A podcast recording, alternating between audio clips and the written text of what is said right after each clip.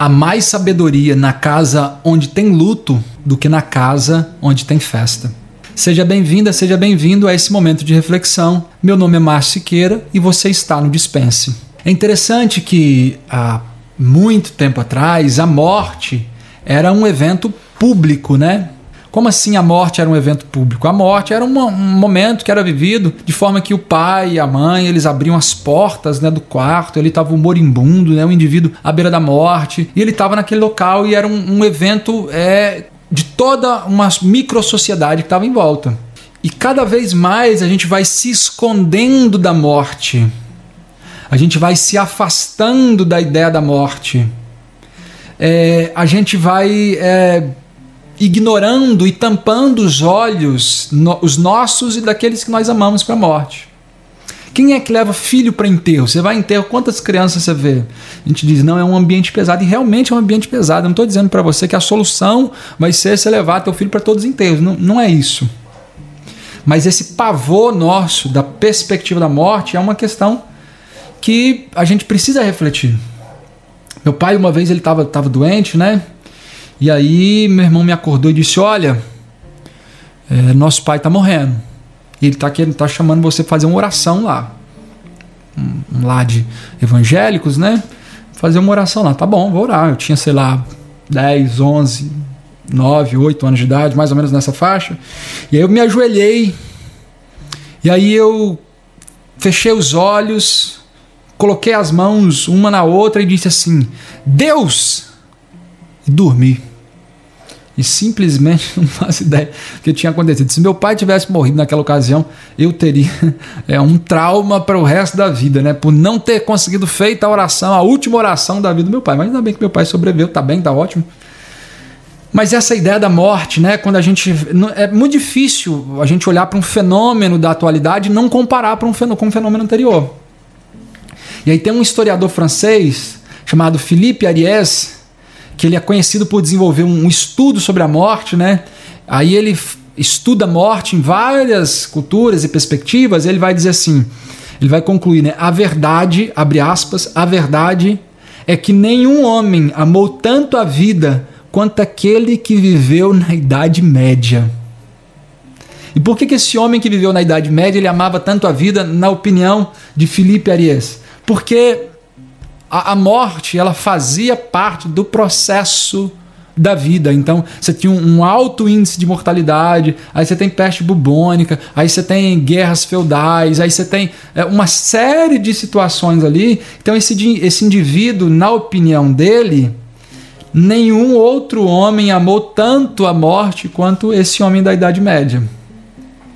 Inclusive, na época, né, você tinha crânios humanos na mesa que, que eles eram conhecidos como o momento mori, ou seja, em latim, né? Lembre-se que você deve morrer. E da onde você acha que, que Shakespeare, né, quando ele vai, uh, vai lá no, no, no, Hamlet, né, é be or not be, ser ou não ser. Aquele crânio, né, que ele faz essa pergunta, ser ou não ser, eis a questão. É porque nessa sociedade, nessa cultura, a morte ela estava constantemente diante dos olhos desses indivíduos. O Irv Allen, que é um, um, um, dos psicólogos da atualidade mais pop, né, que mais transita em, em que mais faz livros para, para o público em geral e tal, é um, uma figura bem interessante. É, ele vai falar no seu livro, não lembro agora se é o Carrasco do Amor ou se é o livro Os Desafios da Terapia, mas eu acho que é o Carrasco do Amor que ele vai dizer que essa ideia da morte é que quanto mais o indivíduo ele serviu a um propósito, menos medo da morte esse indivíduo tem. E na perspectiva dele, o pavor da morte que nós vivemos hoje, aí eu não estou falando do medo da morte, estou falando de pavor da morte, né?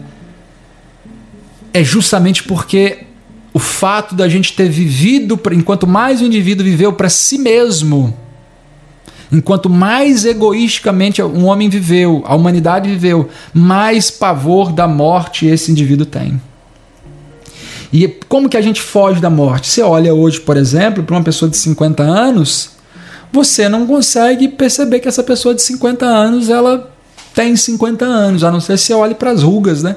Porque toda, todo o processo, todo o, o, estilo de vida hoje é um estilo de vida. É, então, o que, que a criança? A criança, há 70 anos atrás, ela se vestia igual adulto. E hoje você tem um adulto que se veste igual um adolescente. Você tem um, um esticamento da adolescência, né? Então, a criança entra cada vez mais cedo na adolescência e o indivíduo sai cada vez mais tarde dessa mesma adolescência. Então você tem um, um indivíduo de 30 anos, de 40 anos, que vive exatamente como um adolescente. Ele se veste do mesmo jeito, ele come as mesmas coisas, ele frequenta os mesmos ambientes.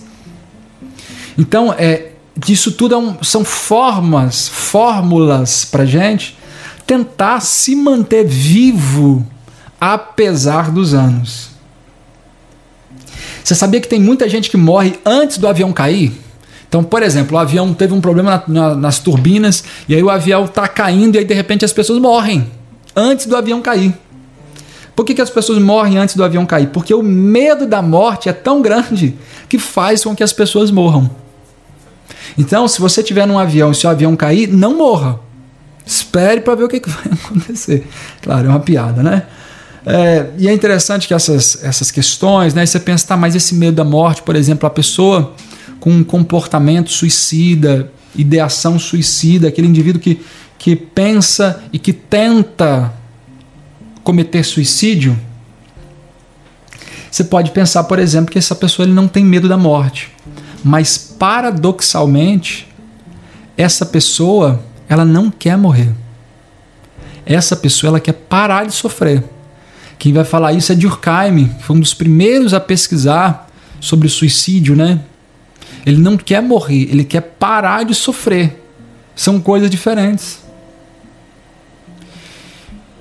Claro que se você ignora a morte, e se você vive numa sociedade que ignora a morte, e aí você vai ver esse, o fato de que nós ignoramos a morte nas nossas mídias, né?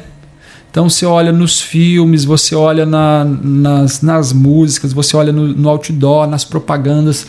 São de pessoas jovens, são de pessoas é, sadias.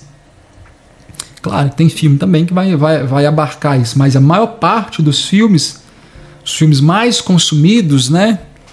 No, naquilo que eles vão chamar de mainstream, é justamente filmes que não vão retratar, não vão lidar com isso. E o problema é que uma vida sem a visão da morte, sem a perspectiva da morte, sem a certeza da morte, é uma vida muitas vezes irresponsável.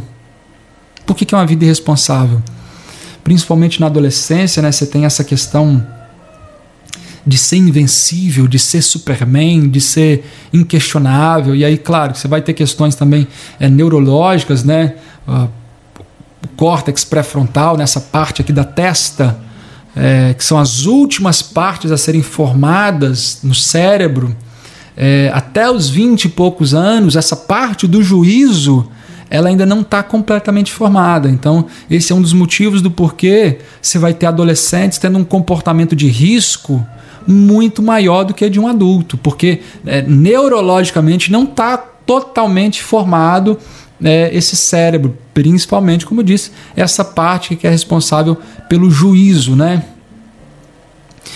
E aí, somado a isso, você tem um, adolescente que não pensa, que não ouve, que não reflete sobre a morte e não tem essa realidade, ele pode ser um, um adolescente ainda mais responsável, porque o tema da morte é uma morte sempre distante. E essa é um, é um dos pontos, né? Então você está em casa e imagina, por exemplo, que. Você lembra onde é que você estava no dia do 11 de setembro de 2001, quando os aviões bateram nas Torres Gêmeas? Você viu aquela situação, mas você foi para o seu, emprego normalmente. Você foi, eu lembro que eu fui para a escola normalmente. Você foi para sua consulta médica normalmente. Você viveu aquela situação normalmente. Agora, se naquele prédio, se naqueles prédios tivessem sua mãe, tivesse seu irmão, tivesse seu esposo, tivesse sua esposa, seus filhos, você teria ido trabalhar normalmente? Não. Você não teria ido. Mas como a morte, nesse caso, é uma questão distante, então ela não impacta a vida. Claro, também você tem um outro ponto, né? um outro extremo é do indivíduo que ele vive nesse pavor, nesse medo e tudo, e ele não respira, porque se ele respirar, ele pode acabar morrendo, enfim. Aí você vai para um outro extremo. Mas essa visão constante da morte, os dois extremos são perigosos. Mas você olha, por exemplo, a gente ainda está vivendo um momento de pandemia. Olha o cuidado que as pessoas tinham há 30 dias, 60 dias atrás, e olha o cuidado que elas têm hoje. Hoje se tem bem menos cuidado, porque o cérebro humano ele, ele não consegue é, estar sobre essa pressão por muito tempo. E aí o indivíduo acaba se arriscando, né? Se expondo a situações de risco. Essa perspectiva da morte e da vida, que as duas coisas sempre vão trabalhar juntas, né? Tem uma frase, tem um, uma charge muito interessante, né, do, do Snoopy, que é uma aquele garotinho que junto com um cachorro, né?